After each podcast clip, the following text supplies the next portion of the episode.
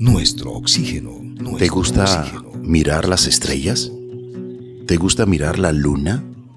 ¿Te gusta observar el amanecer? ¿El sol? Un espectáculo astronómico ocurre todos los días, al amanecer o al anochecer.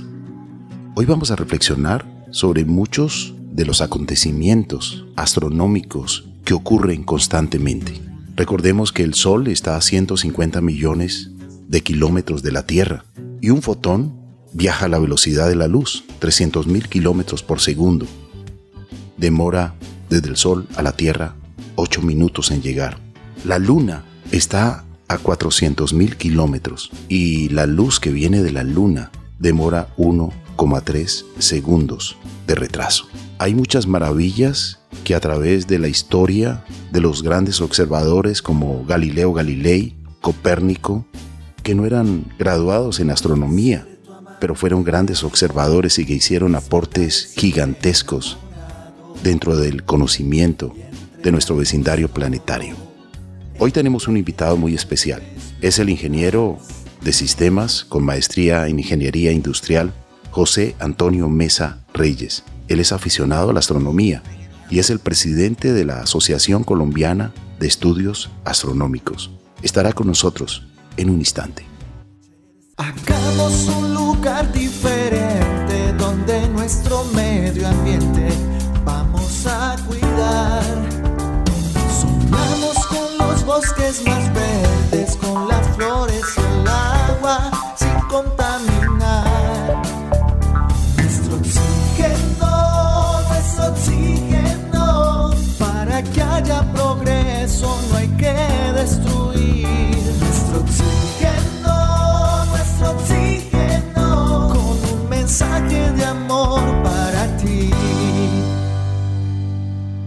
Damos una cordial bienvenida a ustedes y también a usted, Marian. Bienvenida.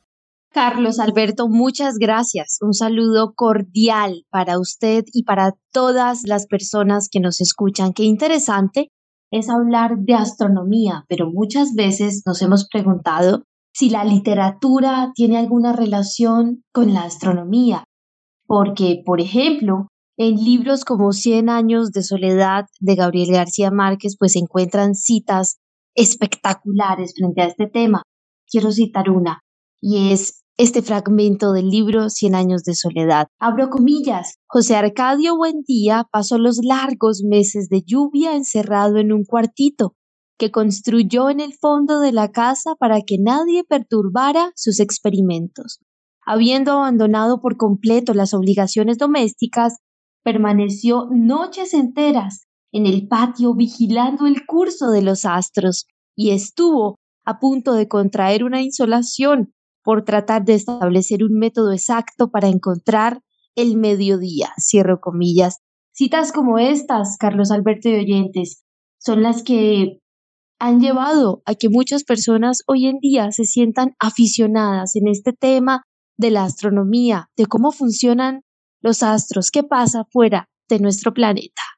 Qué maravilla escuchar esta obra de García Márquez y nuestro invitado es el autor del libro La astronomía en la obra de García Márquez. Ingeniero José Antonio, bienvenido a nuestro oxígeno y gracias por aceptar la invitación. Muchísimas gracias a ustedes, Carlos y Marian. Un especial saludo para todos los que nos escuchan en, este momento en diferentes lugares del mundo y a diferentes horas del día y de la noche astronómica. A ver, hablemos un poquitico de usted, hablemos de su niñez, porque a veces en las tareas aquí en Colombia nos exigían nuestros profesores leer la obra de Cien años de soledad y muchas obras de García Márquez. Mm, ¿A usted también le tocó lo mismo y, y aprendió algo de estas obras? ¿Detectó astronomía? Cuéntenos un poquitico de esta historia también que le motivó a escribir este libro, La astronomía en la obra del Nobel García Márquez. Bueno, sí señor, pues eh, particularmente uno de niño tiene como muchas eh, preguntas, muchas dudas. Mi niñez afortunadamente fue al lado de mis padres. Mi padre era un excelente lector y crucigramista y siempre nos acompañaba en esa época el periódico El Tiempo de Bogotá salía con lo que llamábamos las aventuras. Entonces era una lectura obligada en la mañana, después la diligenciar el crucigrama. Entonces, eh, con las lecturas de mi padre, eh, especialmente, pues yo lo recuerdo para la época en que era un niño, pues noticia de un secuestro, especialmente, pero también después el general en su laberinto, él los leía y yo iba reciclando esos libros, entonces me iba generando ese interés por la literatura. Pero simultáneamente, pues yo observaba en mi casa que en ciertas épocas la luz entraba por la sala o entraba en otras épocas por el patio y, y pues cambiaba el clima dentro de la casa. Eh, pero sí cambiaban las sombras y la iluminación de la casa a lo largo del curso del año. Yo en ese momento como niño pues mayor cuidado no le puse, pero, pero mucho tiempo después, como inicia 100 años de soledad, eh, comencé a encontrar eh, comencé a encontrar alusiones en la obra de García Márquez, en las cuales fui encontrando pues eh, relaciones con la astronomía. Tal, vez la primera, y me voy a permitir leerla, dice, dice así, por el amor de Dios, protestó Amaranta, fíjese por dónde camina. Eres tú, dijo Úrsula, la que está sentada donde no debe ser. Para ella era cierto, pero aquel día empezó a darse cuenta de algo que nadie había descubierto, y era que en el transcurso del año el Sol iba cambiando imperceptiblemente de posición, y quienes se sentaban en el corredor tenían que ir cambiando de lugar poco a poco y sin advertirlo. A partir de entonces, Úrsula no tenía sino que recordar la fecha para conocer el lugar exacto en que estaba sentada Amaranta. Entonces, cierro comillas. Entonces, eh, en ese momento, eh, yo tuve pues como esa percepción, yo tal vez tendría unos 12 o 13 años, de que primero que García Márquez estaba relacionando el movimiento del sol aparente, si uno pudiera observar el sol a lo largo de todo el año, se da cuenta que a veces aparece muy al sur y muy al norte. Eso lo advirtió García Márquez, pero también otro tema importante y está relacionado con la navegación astronómica y es que uno con la posición de los astros se puede ubicar en la Tierra. Y la navegación astronómica comenzó a utilizarse eh, pues con los viajes ya transoceánicos después de Cristóbal Colón, pero era muy utilizada por los antiguos asirios, por los persas, eh, por los griegos y por la civilización griega en general. Entonces comencé a conectar esos temas y a conseguir diferentes datos eh, relacionados y a subrayar en los diferentes libros hasta cuando se produjo el fallecimiento de, de Gabriel García Márquez y en ese momento escribí un artículo para la red de astronomía colombiana, el boletín, que salió referenciado en otros documentos acerca de la astronomía en la obra de García Márquez. Y una semana después estábamos teniendo un almuerzo con Germán Puerta, un gran divulgador astronómico también, y me dijo, José Antonio, tú tienes el título, dime si lo vas a escribir. Y entonces yo le dije que sí, y le ofrecí que me hiciera el prólogo, y así nació el libro. Qué interesante esto que usted nos está contando, ingeniero José Antonio Reyes Mesa, porque fue esa visión en un libro como Cien años de soledad lo que lo lleva a usted a relacionar la literatura con la astronomía. Para todas las personas que nos están escuchando, ¿cuál es esa relación de la literatura y la astronomía? También de la divulgación científica. ¿Y cree usted que la astronomía debe estar eh, de alguna manera inmersa en casi todas las asignaturas de los colegios hoy en día? ¿Es necesario aprender acerca de estos temas?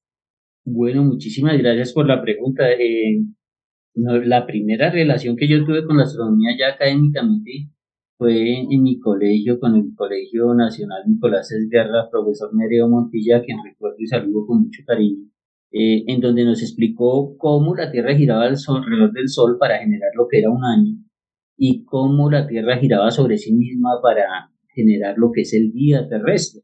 Eso me llamó muchísimo la atención y en cierta forma los calendarios, los relojes, el GPS nos han llevado a ignorar que tenemos un cielo muy interesante por observar. Y yo pienso que sí, el hecho de tener esos conocimientos básicos fue lo que permitió que florecieran muchas civilizaciones y no tenerlo generó que muchas civilizaciones desaparecieran o no, o no prosperaran como podría haber sucedido la observación del cielo obligó al desarrollo de las matemáticas, de la geometría, de la escritura también, porque en algún momento quisieron plasmar lo que estaban viendo arriba las civilizaciones. Y en mi concepto, lograr un conocimiento mínimo de astronomía en el nivel académico obligatorio nos liberaría de muchos problemas que tenemos ahorita, porque muchas personas cuando ocurre un evento astronómico incautamente eh, comienzan a hacer, eh, por decirlo así, elucubraciones o eh, criticismos o entran en pánico por la aparición de un cometa todavía y son cosas que realmente se superaron en la Edad Media con la ilustración cuando se comenzó a aprender de astronomía. Entonces a mí me parece respondiendo a tu pregunta, Marian, que es fundamental que tengamos un conocimiento básico de astronomía para que podamos eh, participar y entender también eso, un concepto que se llama la territorialización del espacio. Como para el común de las personas, el espacio es un tema inalcanzable. Entonces, en ese mismo sentido, dejan de perseguirlo y por eso probablemente algunos países que no hemos desarrollado agencias espaciales quedamos a la saga de otros países desarrollados. Actualmente viajamos en una nave espacial llamada Planeta Tierra. Esta ya tiene problemas de funcionamiento y hasta ahora no hay otra de repuesto a la vista. En nuestro oxígeno les invitamos a la prudencia y a la reconciliación con nuestro planeta. Es interesante observar las estrellas los planetas, la luna, el sol, estos astros que se ven con mucha facilidad. Pero cuando podemos hacerlo a través de un telescopio, y recordemos, digamos, a los antiguos que empezaron a hacer estas herramientas para amplificar, digamos, eh, lo que se veía a simple vista, empezaron a hacer anotaciones y empezaron a hacer eh, reflexiones y también empezaron a hacer eh, matemáticas. Hablemos un poco de lo que han sido los estudios de los primeros investigadores del universo, eh, Copérnico, Galileo Galilei, y lo que han servido hoy, cuando hoy hay sondas que están muy lejos de nuestro planeta Tierra, están en el espacio exterior y que también están registrando imágenes, imágenes como la del James Webb, este telescopio que está enviando imágenes muy nítidas del infrarrojo y que nos está sorprendiendo a la humanidad. Hablemos un poco de, los inicios de la astronomía a través de estos lentes que hacían rudimentariamente con todos los conocimientos autodidactas de estos grandes seres, en el cual también participaron muchas mujeres que nos entregaron también aportes maravillosos, eh, que hoy se están descubriendo y hoy se están reconociendo porque con estas herramientas, llamémosle de la época, pues realmente hicieron aportes que hoy han sido base para los grandes descubrimientos y avances. Bueno, muchísimas gracias. Cuando usted menciona los telescopios, está hablando de unos instrumentos formidables, pero definitivamente la astronomía tiene un antes y un después de la utilización del telescopio por parte de Galileo para observar la Luna en 1609. Hasta antes del telescopio, eh, quiero mencionar que muchos, eh, hay, un, libro muy interesante que se llama Hombros de Gigantes y realmente es lo que ha sucedido. Si uno se devuelve eh, hacia en el tiempo, hacia el inicio de las civilizaciones, encuentra que principalmente se trabajaba con calendarios lunares, porque la luna tiene un ciclo pues más corto y más fácil de entender de cerca de 28 días, y de hecho los calendarios chinos, judíos, árabes, son calendarios lunares. Y el calendario eh, occidental que nosotros tenemos hoy, el gregoriano, en principio, Juliano era, era muy relacionado con, los, con, la luna y se utilizaba eh, tres lunas o eh, referencias de ese tipo de tiempo para medir el tiempo determinar las actividades.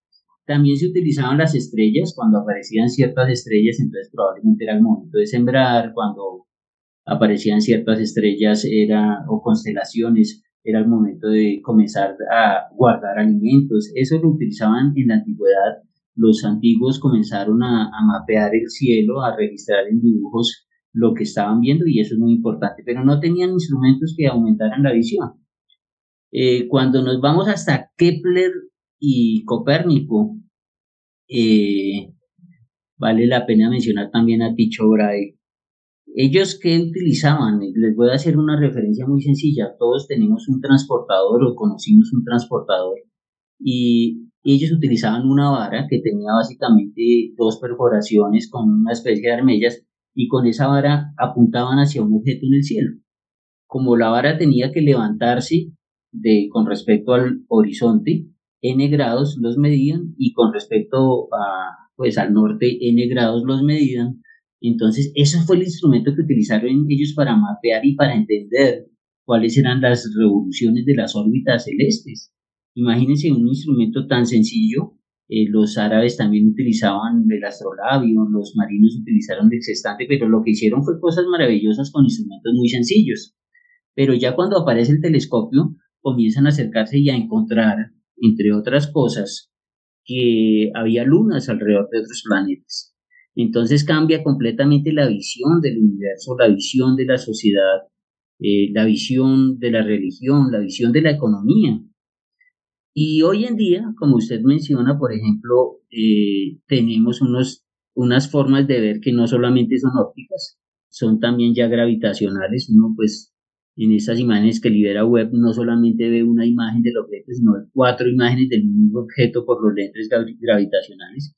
Pero también hemos encontrado cosas maravillosas como por ejemplo unos estrellas que están afuera del sistema solar. Cada estrella es un sol y alrededor de cada sol podría haber planetas. Pues ya se han encontrado 5.000 planetas alrededor de otras estrellas y a partir de 2019 tenemos, eh, por un concurso que hubo en la Unión Astronómica Internacional, en la constelación de Antlia, una estrella que se llama Macondo y un planeta que se llama Melquíades, por los aportes o aportaciones, como también se le dice, que hizo eh, García Márquez en sus diferentes obras eh, relacionando la literatura con la astronomía.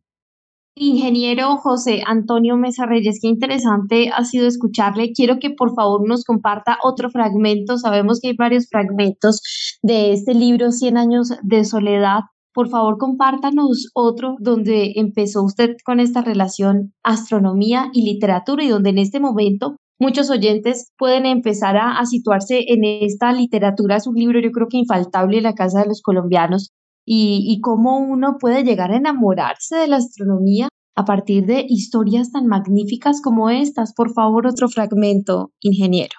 Previamente, María nos había leído cómo José Arcadio Vendido había pasado largos meses observando los astros y también encontrando un método exacto para encontrar el mediodía. Eso es muy importante porque era uno de los trabajos de los astrónomos antes, encontrar el mediodía, porque cada país tenía su hora oficial que se medía hacia atrás del mediodía y después del mediodía. Por eso la, la, el fallecimiento de Jesucristo ocurre en la hora nona, que es las 3 de la tarde porque han transcurrido nueve horas desde las 6 de la mañana pues, determinar el mediodía, pues fue un aporte pues muy importante que como ustedes ven hizo José Arcadio Buendía. Pero él también hizo un aporte muy importante y fue el siguiente, descubrir que la Tierra es redonda. Como lo mencionan en la obra? Eh, lo mencionan porque hay un gitano que visita Macondo todos los marzos y ese gitano es Melquíades. Y él le proporciona a, José Arcadio una serie de instrumentos, un catalejo, eh, unas tablas astronómicas, un, astrolabio. Y, y, eso las usa con mucha frecuencia, las usa nuestro amigo José Arcadio Buendía, que inclusive tiene inconvenientes con su señora porque abandona las labores domésticas y se dedica solamente a la astronomía. Su señora pues tiene una discusión y le destruye el astrolabio, pero José Arcadio vuelve y lo construye y sigue su investigación. Y en ese curso les voy a leer un fragmento cuando les dice, de pronto, sin ningún anuncio, su actividad febril se interrumpió y fue sustituida por una especie de fascinación. Estuvo varios días como hechizado, a sí mismo en voz baja un sartal de asombrosas conjeturas, sin dar crédito a su propio entendimiento.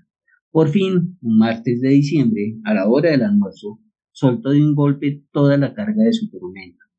Los niños habían de recordar por el resto de su vida la augusta solemnidad con que su padre se sentó a la cabecera de la mesa, temblando de fiebre, devastado por la prolongada vigilia y por el encono de su imaginación, y les reveló su descubrimiento. La tierra es redonda como una naranja. Ese es otro aporte muy importante de Cien años de soledad, porque detrás de esto no solamente está la parte literaria y la parte astronómica, sino que refleja el gran interés de García Márquez en esta y en otras obras de las cuales podríamos aportar más lecturas eh, para, para el ejercicio que estamos desarrollando.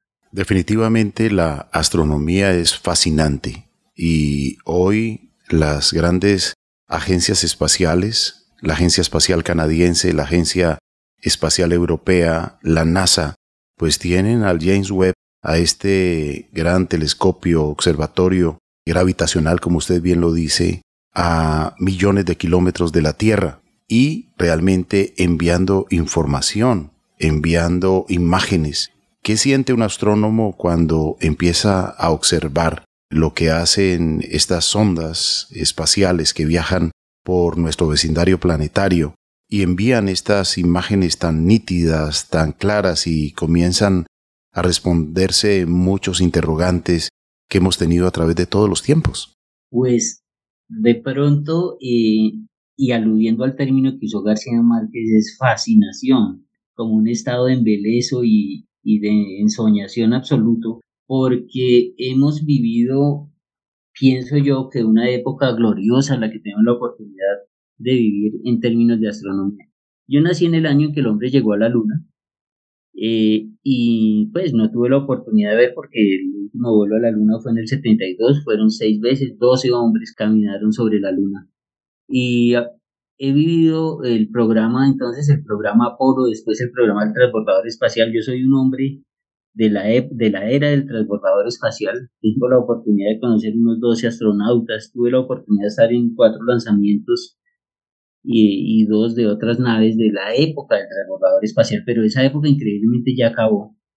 Después vino la época de, de la Estación Espacial Internacional, pero ahora estamos viviendo una época maravillosa que es el programa Artemisa y es el regreso del hombre a la luna. Y más que del hombre a la luna y de la humanidad a la luna es la llegada de la mujer a la luna con, yo tengo dos hijas, una de 14 y una de 6 años, con las cuales tenemos una charla que se llama Descubriendo la Luna con mi papá, en el que tratamos de plasmar ese ejercicio que se ha desarrollado a lo largo de mi vida.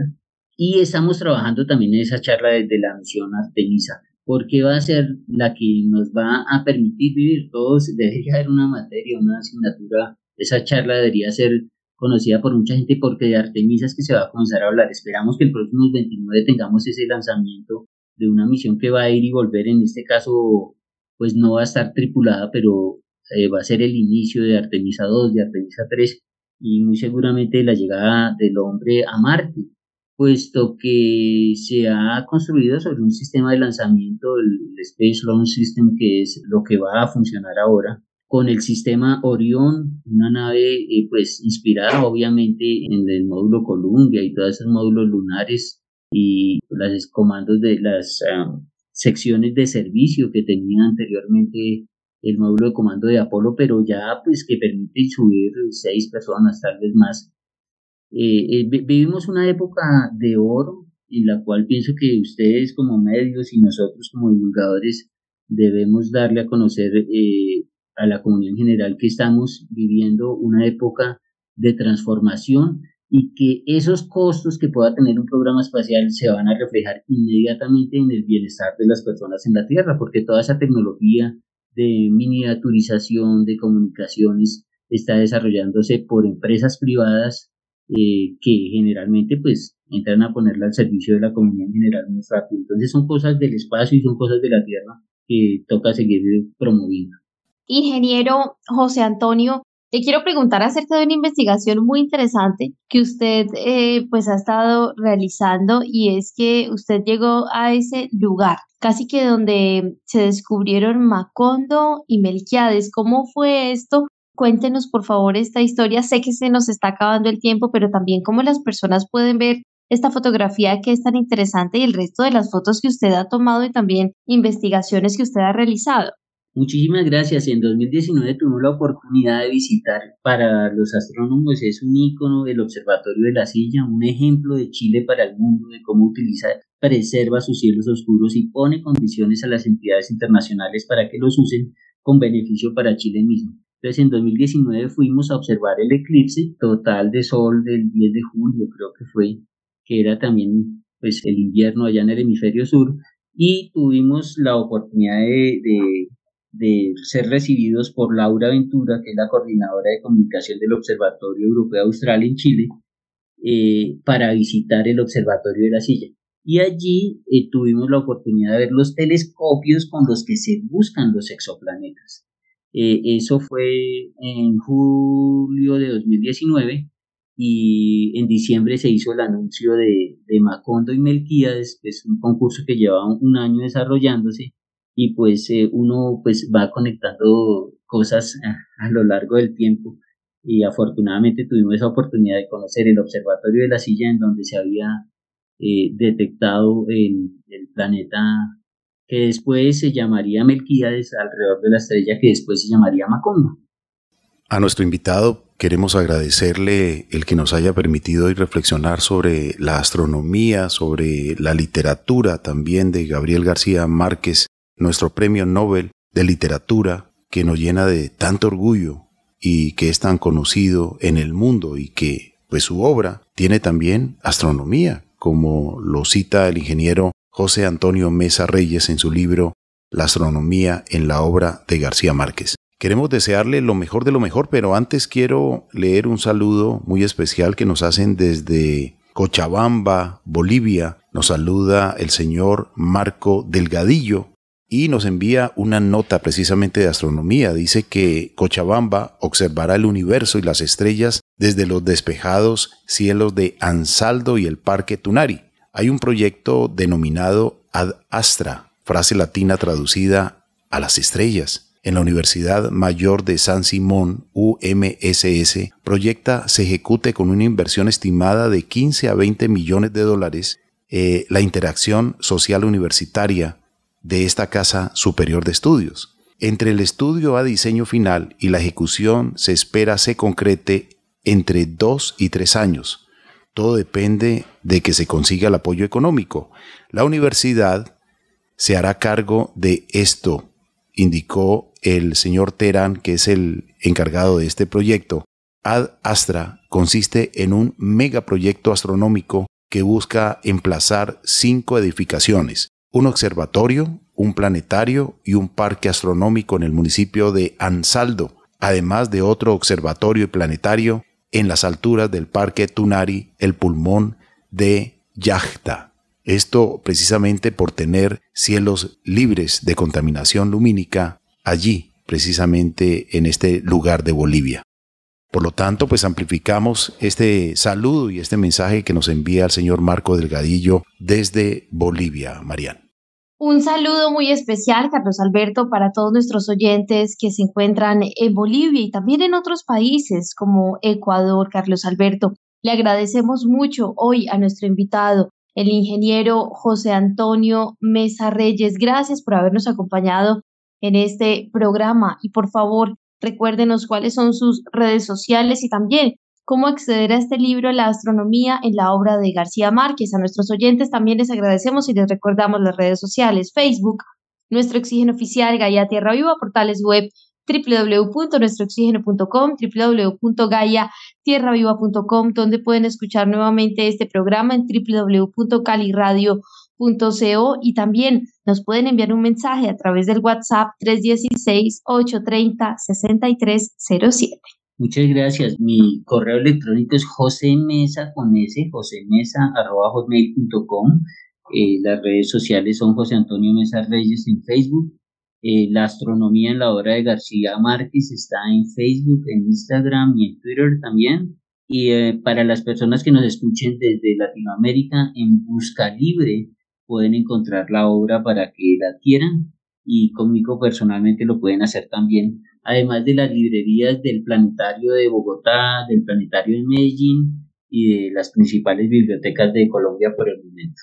Pues muchas gracias al ingeniero José Antonio Mesa Reyes. Es el presidente de la Asociación Colombiana de Estudios Astronómicos. Lo mejor de lo mejor para usted siempre. Muchas gracias. Y a ustedes también, amables oyentes, muchas gracias. En nombre de Marían Aguilar Quintero, Oscar Giraldo Ceballos, Andrés Aponte Agudelo, Juanito Mosquera, Carlos Alberto Ramírez Becerra y esta emisora, Todelar.